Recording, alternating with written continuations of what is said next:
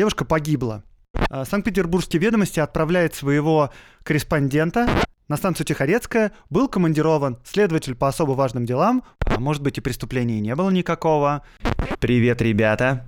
С вами Аксенов Андрей, и это подкаст «Закат империи». Я рассказываю о людях, повлиявших на нашу страну, о событиях, которые не так просты, как кажутся, о том, чего нет в учебниках истории.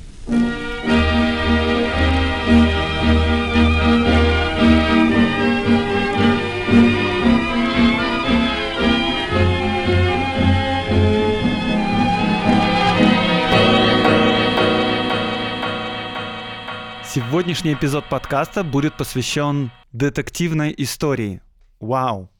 Это история преступления, а может быть и преступления не было никакого, совершенного Татьяной Золотовой, а также загадочная смерть этой Татьяны Золотовой, которая произошла во время предварительного заключения, а также беспорядков, которые возникли после того, как была обнаружена ее смерть. Дело очень запутанное, оно широко освещалось в прессе того времени и в столичной, и в провинциальной. Много было слухов и инсинуаций, и из-за чего на место был выслан следователь по особо важным делам, который произвел тщательнейшее расследование, опросил всех, до кого только мог дотянуться, и в результате э, мы имеем точную и подробную и взаимосвязанную картину всего происшедшего, которая была опубликована в специальной книге. Книга прямо передо мной — и она называется «Предварительное следствие, произведенное судебным следователем по особо важным делам при Санкт-Петербургском окружном суде Бурцевым по делу о насильственном лишении жизни Татьяны Золотовой». Также отдельно хочу сказать большое спасибо историку Игорю Ерохову, который и откопал, собственно говоря, эту книжку, написал серию постов об этом следствии, об этом преступлении и об обстоятельствах, которые сопровождали эти события. И я буду пользоваться его материалами, за что ему очень благодарен. Ссылки на его посты будут в описании этого подкаста.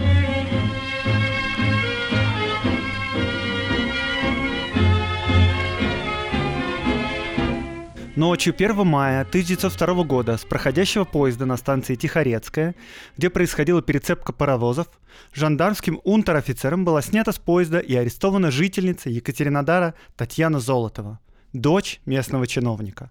Арест был произведен на основании заявления господина Добровольского, который ехал с ней в одном вагоне, о том, что Золотова украла у него старую офицерскую шпагу и старый мужской зонтик. Данные вещи были обнаружены на полке вагона, в котором ехала девушка. Далее, по словам некоторых свидетелей, в том числе Тихорецкого Квасовара Орехова, специально прибывшего в Санкт-Петербург в редакцию Санкт-Петербургских ведомостей, чтобы рассказать о преступлении в отношении Золотовой, события развивались следующим образом. Свой рассказ Орехов проводил при всей редакции в присутствии главного редактора. Орехов объяснил, что Золотова он знал еще по Екатеринодару, как вполне порядочную девушку. Он также знал ее родителей, которые за несколько лет до этого переехали из Румынии в Екатеринодар, где купили маленький домик. В эти злочастные дни Татьяна ехала, чтобы посетить свою сестру в Саратове.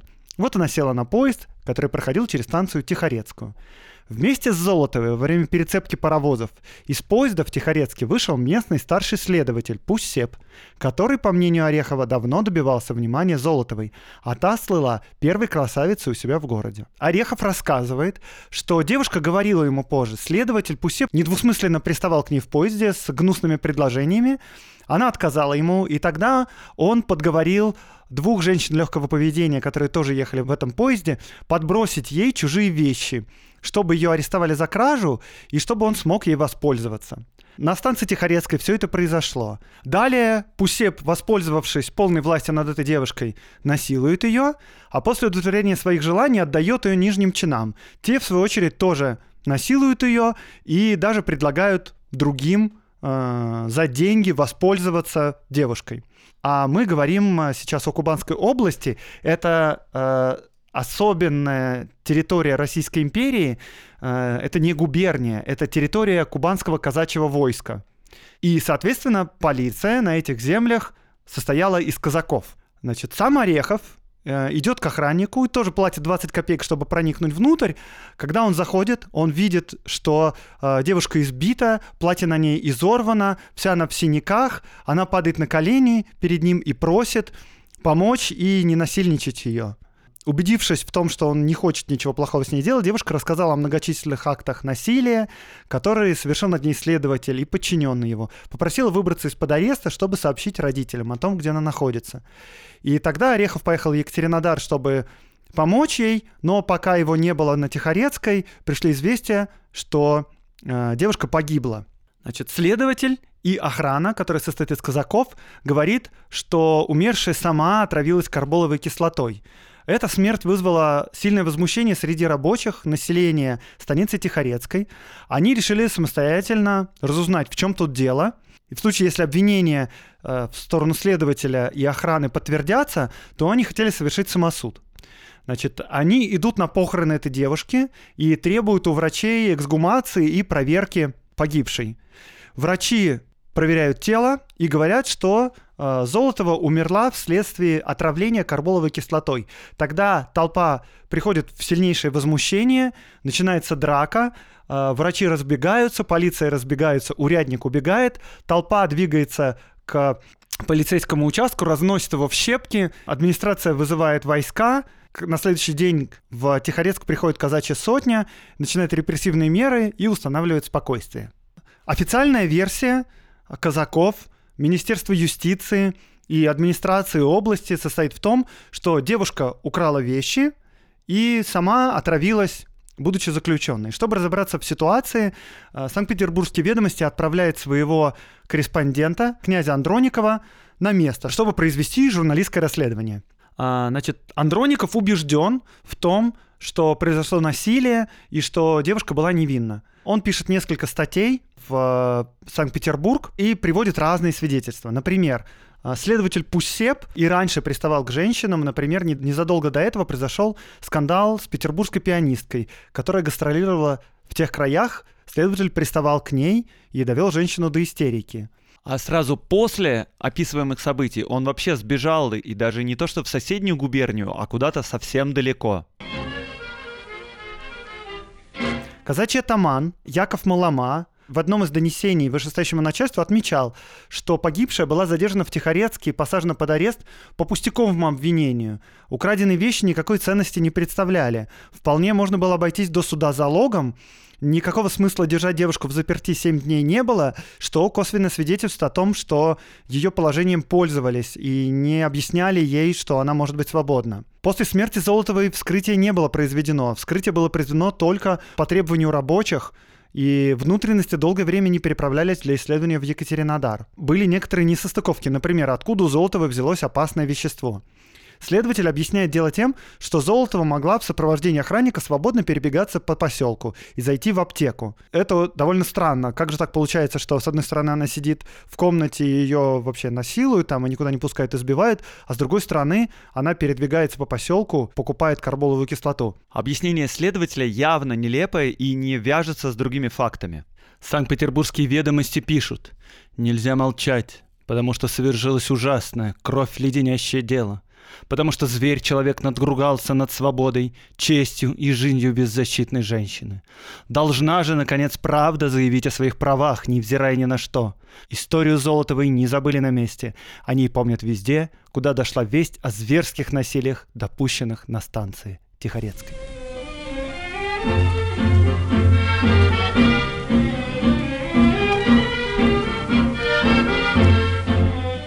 Поскольку шумиха была поднята большая, дело дошло до министра юстиции и министра внутренних дел. Было создано специальное совещание, где был поставлен вопрос о беспределе, который творится на юге России. Специально, чтобы разобраться в ситуации, на станцию Тихорецкая был командирован следователь по особо важным делам Бурцев. И Бурцев показал высокий профессионализм на самом деле.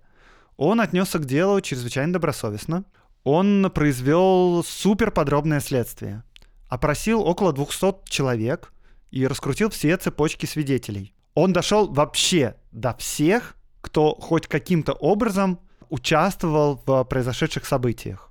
Он пригласил для медицинской экспертизы самых авторитетных профессоров.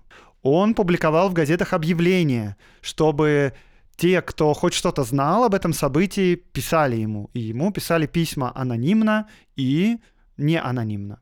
В результате убийство Татьяны Золотовой стало одним из самых исследованных и документированных событий в истории России. И результаты этих исследований были опубликованы, и все могут их прочитать.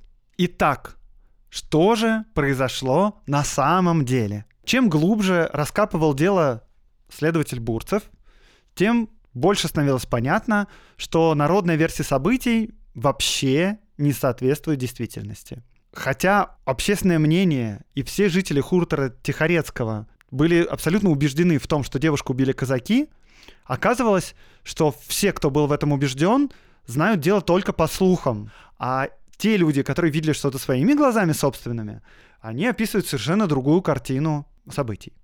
Значит, вот что в результате выяснил следователь.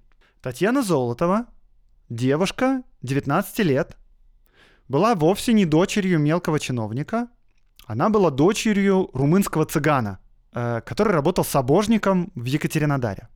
Она с 15 лет профессионально занималась проституцией. И на станции Тихорецкой она оказалась потому, что знакомый сутенер пригласил ее и ее двух подруг поработать на ярмарке в одной из столиц, куда она и ехала. Заметим, что работать на ярмарке даже для проституток считалось зазорным, то есть э, дешевая и неприятная работа. Поезд, на котором ехала Золотова, остановился неподалеку от Екатеринодара на станции Тихорецкая. Пока поезд стоял на станции, Золотова залезла в вагон второго класса другого поезда и действительно украла там сверток, в котором были шпага и зонтик. Э, они принадлежали городскому судье Добровольскому, который в это время ушел в буфет абсолютно непонятно, зачем было красть шпагу и зонтик у человека. И это объяснялось тем, что Татьяна Золотова была пьяна, и, похоже, она была пьяна вообще непрерывно в течение почти всего времени описываемых событий. Когда судья Добровольский вернулся, другие пассажиры указали ему на Золотову. Судья попросил Золотову вернуть вещи, но та отвечала ему грубо и вещи отдавать отказалась. Добровольский разозлился, Позвал жандарма, Золотову задержали, составили протокол, и Добровольский уехал. В комнате жандармов на станции Татьяна решила покончить с собой. И она попробовала задушиться шейным платком, и у нее ничего не получилось. Возможно, потому что она была пьяна, возможно, потому что это вообще довольно сложно сделать. Татьяну освободили, отвели к судебному следователю по фамилии Пуссеп – и тот принял решение, что ее надо арестовать и отправить под конвоем в тюрьму в Екатеринодар. И в Екатеринодаре ее могли отпустить до суда на поруки с залогом всего лишь 100 рублей. Ну, это, скажем, не очень большая сумма, приблизительно ее двухмесячная зарплата. Но Татьяна не хотела э, ехать в Екатеринодар, особенно под конвоем, потому что ее отец не знал, что она занимается проституцией. А если ее приведут под конвоем, вся ситуация раскроется. Татьяна соврала, она попросила следователя оставить ее на хуторе Тихорецком. И объяснял это тем, что в этом случае знакомым будет проще внести за нее залог. И следователь согласился, почему бы и нет. Поскольку следователь знал, что Татьяна Золотова предприняла попытку самоубийства, то он специально попросил урядника казаков отнестись к арестованной помягче, по возможности разрешать ей выходить из камеры и особенно сильно ее не прессовать. После этого следователь Пусеп ее не видел, потому что через три дня он уехал из Кубанской области навсегда, он получил должность в Харькове. Золотова отвели в полицейскую избу. А, изба состояла из двух помещений. В одном были нары для арестованных, а в другом такие же нары только для охранников. Охранниками были казаки, которые на территории Кубанской области занимались полицейскими обязанностями в этих довольно спартанских, прямо скажем, условиях несли службу 10 казаков, включая их урядников.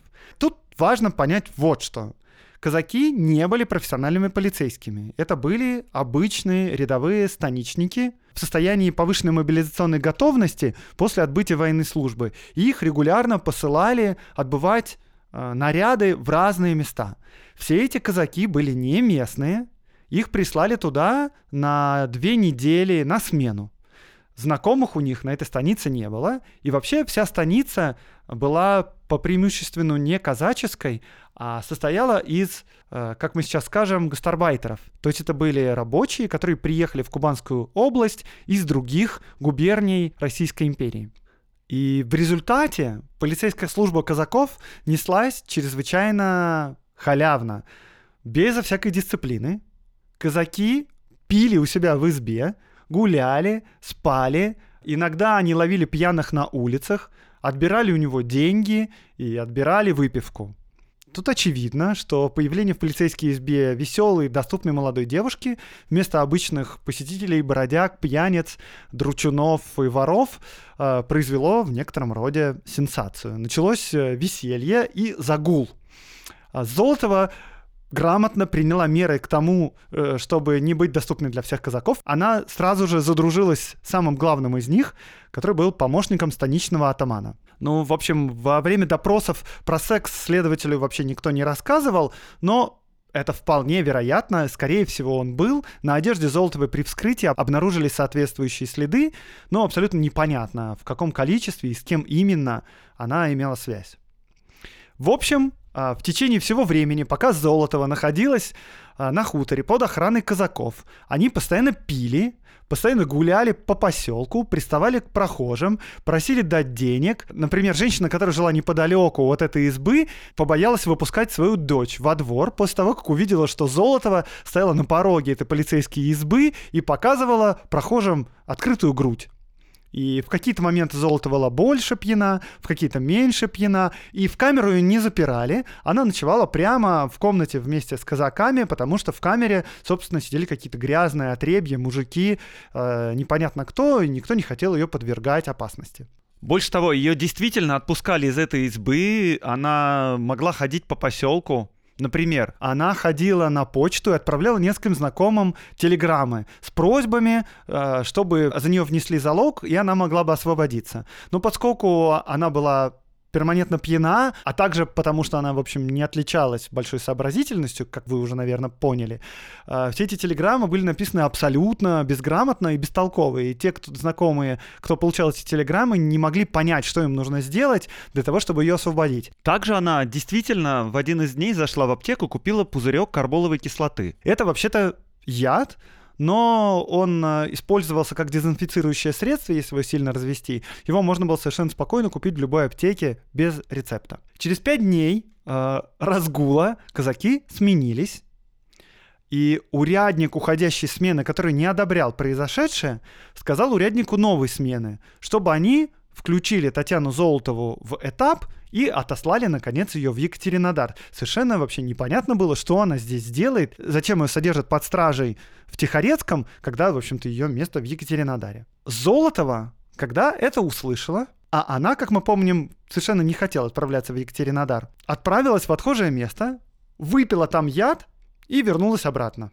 Какое-то время она сидела тихо, а потом кто-то из казаков заметил неладное, спросил, что с ней, а Золотова отвечала, вот теперь попробуйте меня отправить. И потеряла сознание, а через два часа умерла, несмотря на попытки врача и фельдшера оказать помощь. Все. В общем-то, это и была вся история.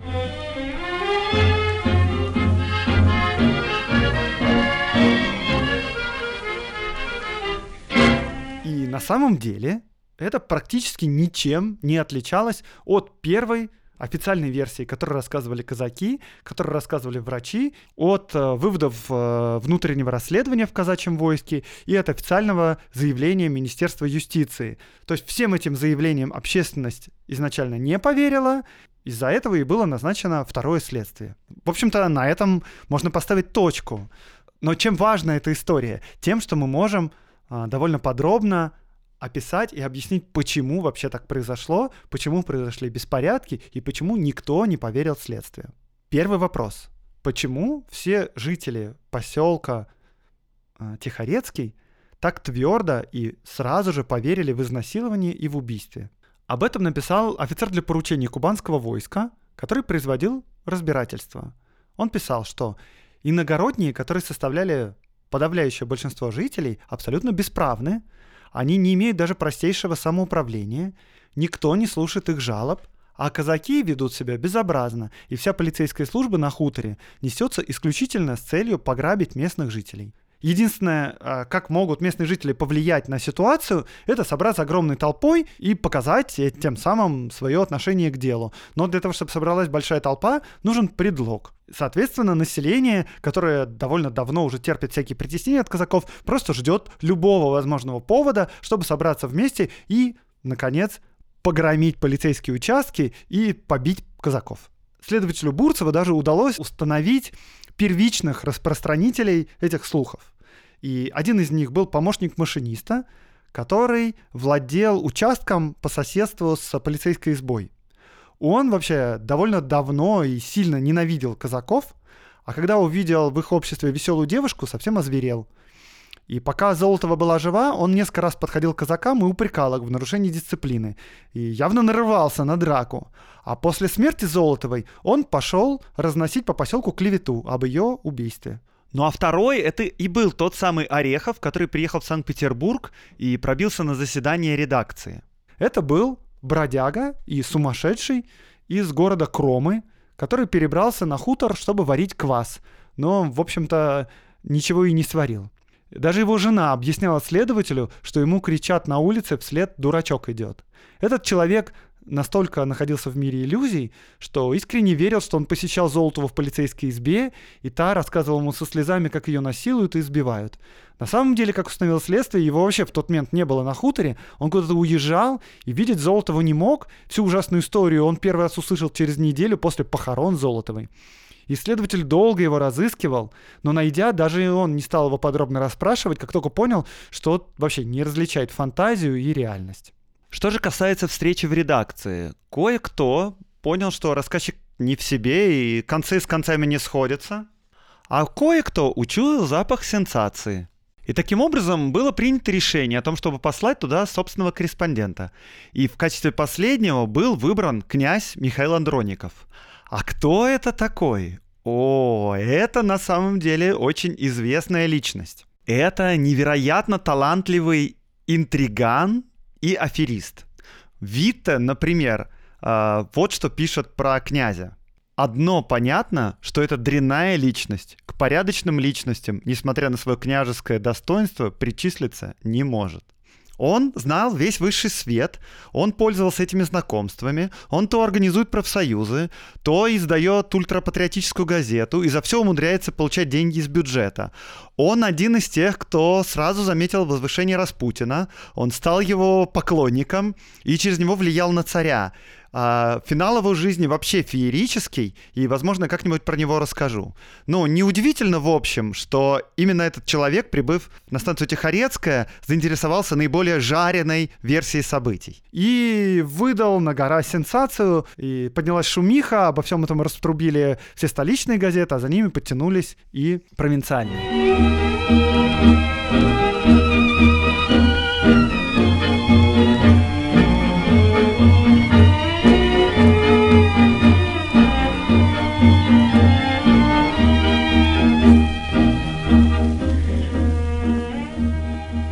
Теперь, как мне кажется, самая интересная часть нашего рассказа. Почему вообще все это произошло?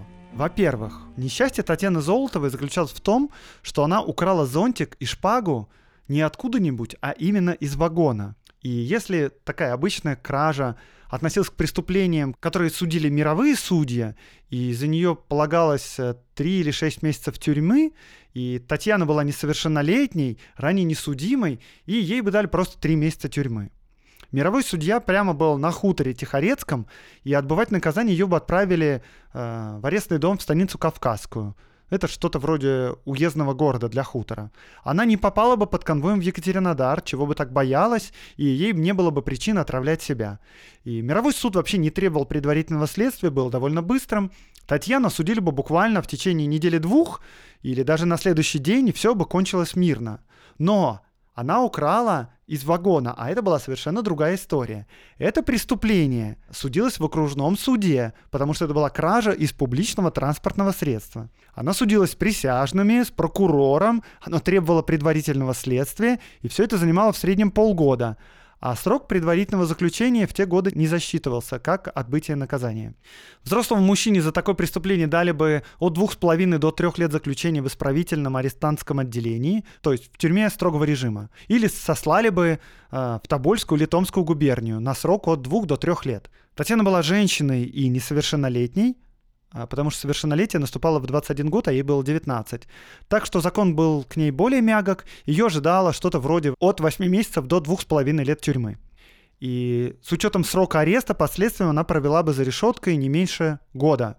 Точно. И судья Добровольский, которого обокрала Татьяна, он, в общем-то, довольно гуманно отнесся к Татьяне и пожалел ее. Он ей пытался объяснить, что если она будет стоять на своем и не вернет вещи, то наказание будет суровее, чем ей кажется. Скорее всего, у него были какие-то подруги, которые уже были осуждены по краже, она знала, что это закончится, типа там, ну, 3-6 месяцев, подумаешь.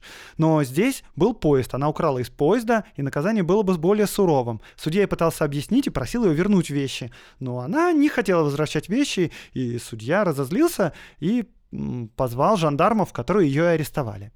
Второе. Что это вообще за поселок Тихорецкий?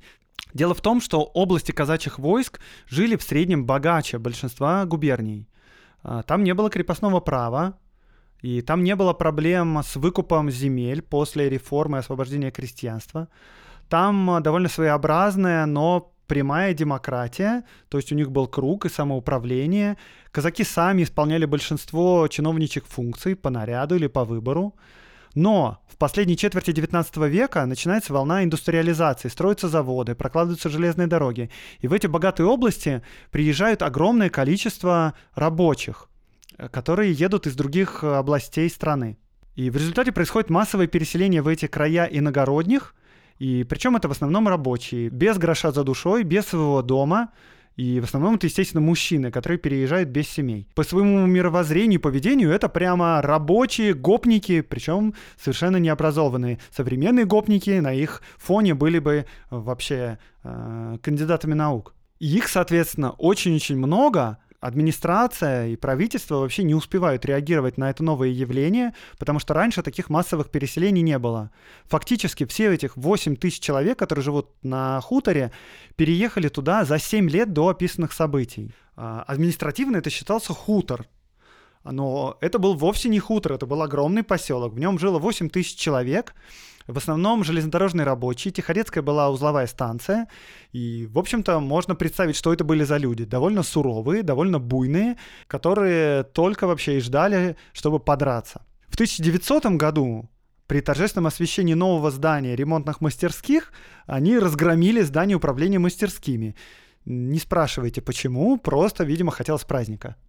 В 1902 году э, по поводу смерти Татьяны они устроили такой погром, что разгромили полицейское помещение и почтово-телеграфное отделение. Непонятно, чем им не угодило телеграфное отделение. Видимо, тоже хотелось праздника. А вот после этого, через 4 месяца в ноябре, они присоединились к общей забастовке Владикавказской железной дороги. И опять устроили фестиваль, и на, именно на станции Тихорецкой случилось дикое побоище между рабочими и казаками, в ходе которого было убито 5 человек – и в 905 году во время революции, понятное дело, на Тихорецкой тоже все было не слава богу. Эти обстоятельства довольно четко понимались казачьими властями, которые в своих внутренних документах прямо писали, что причина народного возмущения не в гибели Золотовой, а в неразрешимых противоречиях между приезжими железнодорожными рабочими и солдатами. И жизнь на хуторе была словно как на пороховой бочке, и, в общем-то, поводов подраться можно было даже не искать. А если повод был, так вообще можно было устроить что-то глобальное.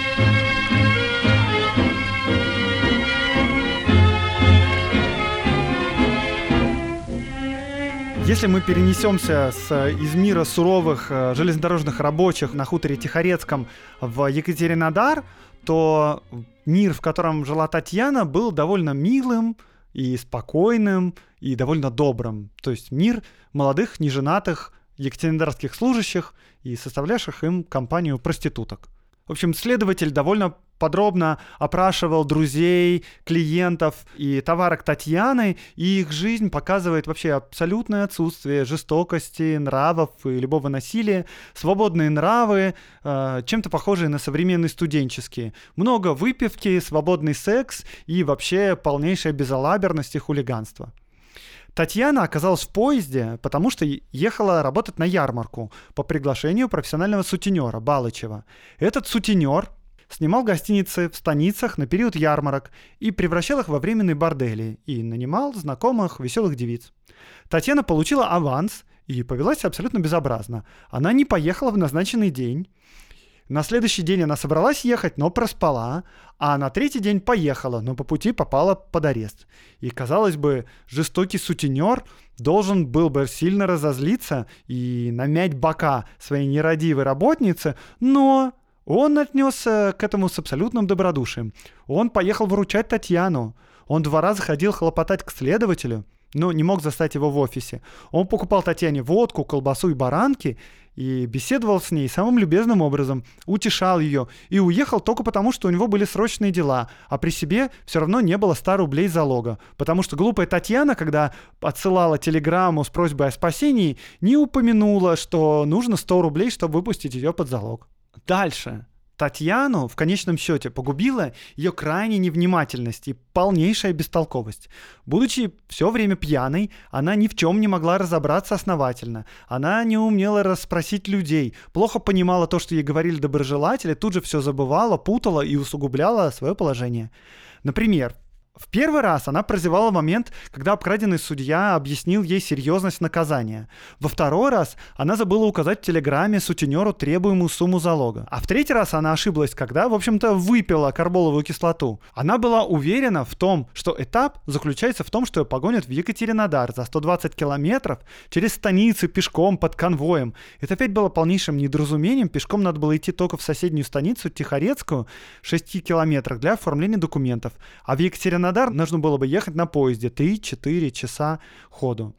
Но глупая Татьяна выпила яд прежде, чем ей это успели объяснить. А теперь переходим э, к жизни на хуторе Тихорецкий. 8 тысяч человек, которые там живут, э, живут безо всякой власти, безо всякого самоуправления. Хутор — это как бы не отдельное поселение, а часть казачьей станицы, Тихорецкая, в которой жило 6 тысяч жителей. По факту эта станица находилась в 6 километрах от хутора. Жители в хутора не бывали в станице, дел у них там не было. Они не голосовали на станичном сходе, потому что они не были казаками, и у них нет права голоса. Они не платили никаких налогов, потому что у них не было земли, а налоги со строений платятся только там, где есть а, городское самоуправление. Теоретически государственной властью на хуторе был помощник станичного атамана, то есть это случайный казак, которого принудительно посылали по ротации на две недели. Э, ну, понятное дело, что случайный молодой казак, абсолютно без подготовки, без зарплаты и без какого-либо бюджета вообще имел нулевое влияние на жизнь э, суровых и хмурых железнодорожных рабочих. Соответственно, чаще всего это был полный бездельник, который просто ждал, пока он отбудет свое двухнедельное пребывание и с легким сердцем отправится себе назад. И следствие рисует этого помощника как полного бездельника, который целыми днями гулял с Татьяной по окрестностям в надежде затащить ее в кусты. Представим себе, что гастарбайтер, железнодорожный рабочий, хотел бы получить легальный статус и записаться в жители хутора Тихорецкий, но он не имел возможности этого сделать, потому что записываться ему было некуда, на хуторе не было ни мещанского, ни крестьянского общества. Все свидетели хуторяне, которые фигурировали в деле, по сословной приписке считаются крестьянами или мещанами каких-то совершенно иных населенных пунктов. С полицией тоже дело обстояло так себе. Станица держала на хуторе одного постоянного полицейского урядника, которому платили зарплату – и присылала по ротации на неделю по 10 казаков. Казаки эти были случайным образом отобраны из станичников. И работа там не оплачивалась, а станичники не имели никакой подготовки. То есть это такие типа дружинники. И ну и всем понятно, с какой ответственностью они относились к своей службе. Толку, короче говоря, от этих казаков было мало. Хорошо, если они просто сидели в своей избе и бухали, а если они выходили наружу, то обычно это заканчивалось драками и всякими непотребствами. То есть самые лучшие аналогии для жизни э, на хуторе Тихорецкий был бы Дикий Запад э, 19 века в Америке. Абсолютно никакого управления. 8 тысяч человек живут просто как хотят. Они не платят налогов, над ними нет никакой власти, полицейские не расследуют их дела, а просто пьют. Все проблемы они решают самостоятельно, и, в общем-то, никто им не нужен, в гробу они видали власть, полицейских и прочее. И это еще были цветочки, потому что, например, в 100 километрах от них располагался быстро растущий город Армавир, составлявший 25 тысяч населения, который тоже не имел абсолютно никакого юридического статуса, назывался просто селение. В этом городе не было ни самоуправления, ни налогов, ни бюджета, ни сословных обществ. А город Балуты-Наве, в котором жили 100 тысяч человек, вообще являлся просто частной усадьбой. Что же касается железной дороги, то на железной дороге жандармерия работает безупречно. Даже эти суровые тихорецкие рабочие, у которых были виноваты все на свете, которые только и ждали повода, чтобы начистить кому-нибудь лицо, не имели к жандармам вообще никаких претензий. Хотя, казалось бы, именно жандармы арестовали Татьяну. Жандармы трезвы, вежливы, толковы, не коррумпированы, твердо исполняют свою службу как положено. И после ареста Татьяны подруги предлагают жандарму отпустить ее за 10 рублей. Это его недельный заработок, между прочим, и жандарм твердо отказывает. Как вышло так, что вообще остро необходимую реформу полиции в МВД обсуждали десятилетиями, абсолютно без результата, при том, что в том же министерстве действовала отличная, эффективная железнодорожная жандармерия. Почему бы вообще просто было не распространить опыт жандармов на полицию или, например, э, можно увеличить жандармерию потихоньку, передавая ей э, функции полиции? Ну, непонятно, ответа нету. Дальше переходим к жизни самой Татьяны. Она зарабатывала на жизнь очень хорошо. 50-60 рублей в месяц. Ну, на первый взгляд, вообще-то 600 рублей в год — это зарплата конторщика или хорошего рабочего, и, в общем-то, это не особенно много денег. Но Татьяна жила одна, а зарплата того времени 600 рублей, 700 рублей — это э, рассчитано на семью, на съем квартиры и на нескольких детей. Татьяна все это тратила исключительно на себя. И такие траты могла позволить себе жена человека, который зарабатывал около 150-200 рублей в месяц. То есть Татьяна жила лучше, чем жена, например, доктора или жена учителя гимназии. То есть она зарабатывала на уровне жены молодого инженера. Что в итоге мы имеем? Первое. Абсолютная безалаберность в управлении поселками на территории, которые управлялись э, казачьим кругом. То же самое можно отнести и к области Всевеликого войска Донского. Совершенно бесправие жителей, которые приехали туда на заработки, и их абсолютная неуправляемость. Готовность поверить любым слухам. Во-вторых, Сама главная героиня Татьяна Золотовой обладала абсолютной безалаберностью, глупостью, непрерывно находилась пьяной, последовательно игнорировала вообще все способы, которые подкидывала судьба, чтобы облегчить свою участь. А, что касается прессы, то здесь она повела себя ужасным образом, э, совершенно спокойно публиковала совершенно непроверенные исследования и вообще не понесла никаких наказаний. Надо сказать, что пресса в то время вела себя безалаберно, э, никакого факт-чекинга не было, изменяться ни перед кем она не собиралась, считала себя выше всех окружающих, очень часто публиковала совершенно непроверенные сведения, и вообще это считалось нормальным. Что же касается Министерства юстиции и следователя, то тут они вели себя абсолютно на высоте и следствие произведено совершенно безупречно, и все материалы следствия этому свидетельство. Сейчас вообще невозможно представить, чтобы хоть кто-то с таким же э, рвением, с такой же подробностью и с такой же ответственностью отнесся к исполнению своих обязанностей. Можем только пожелать, чтобы в России сегодняшнего дня э, были следователи, которые также серьезно и ответственно подходят к своей работе.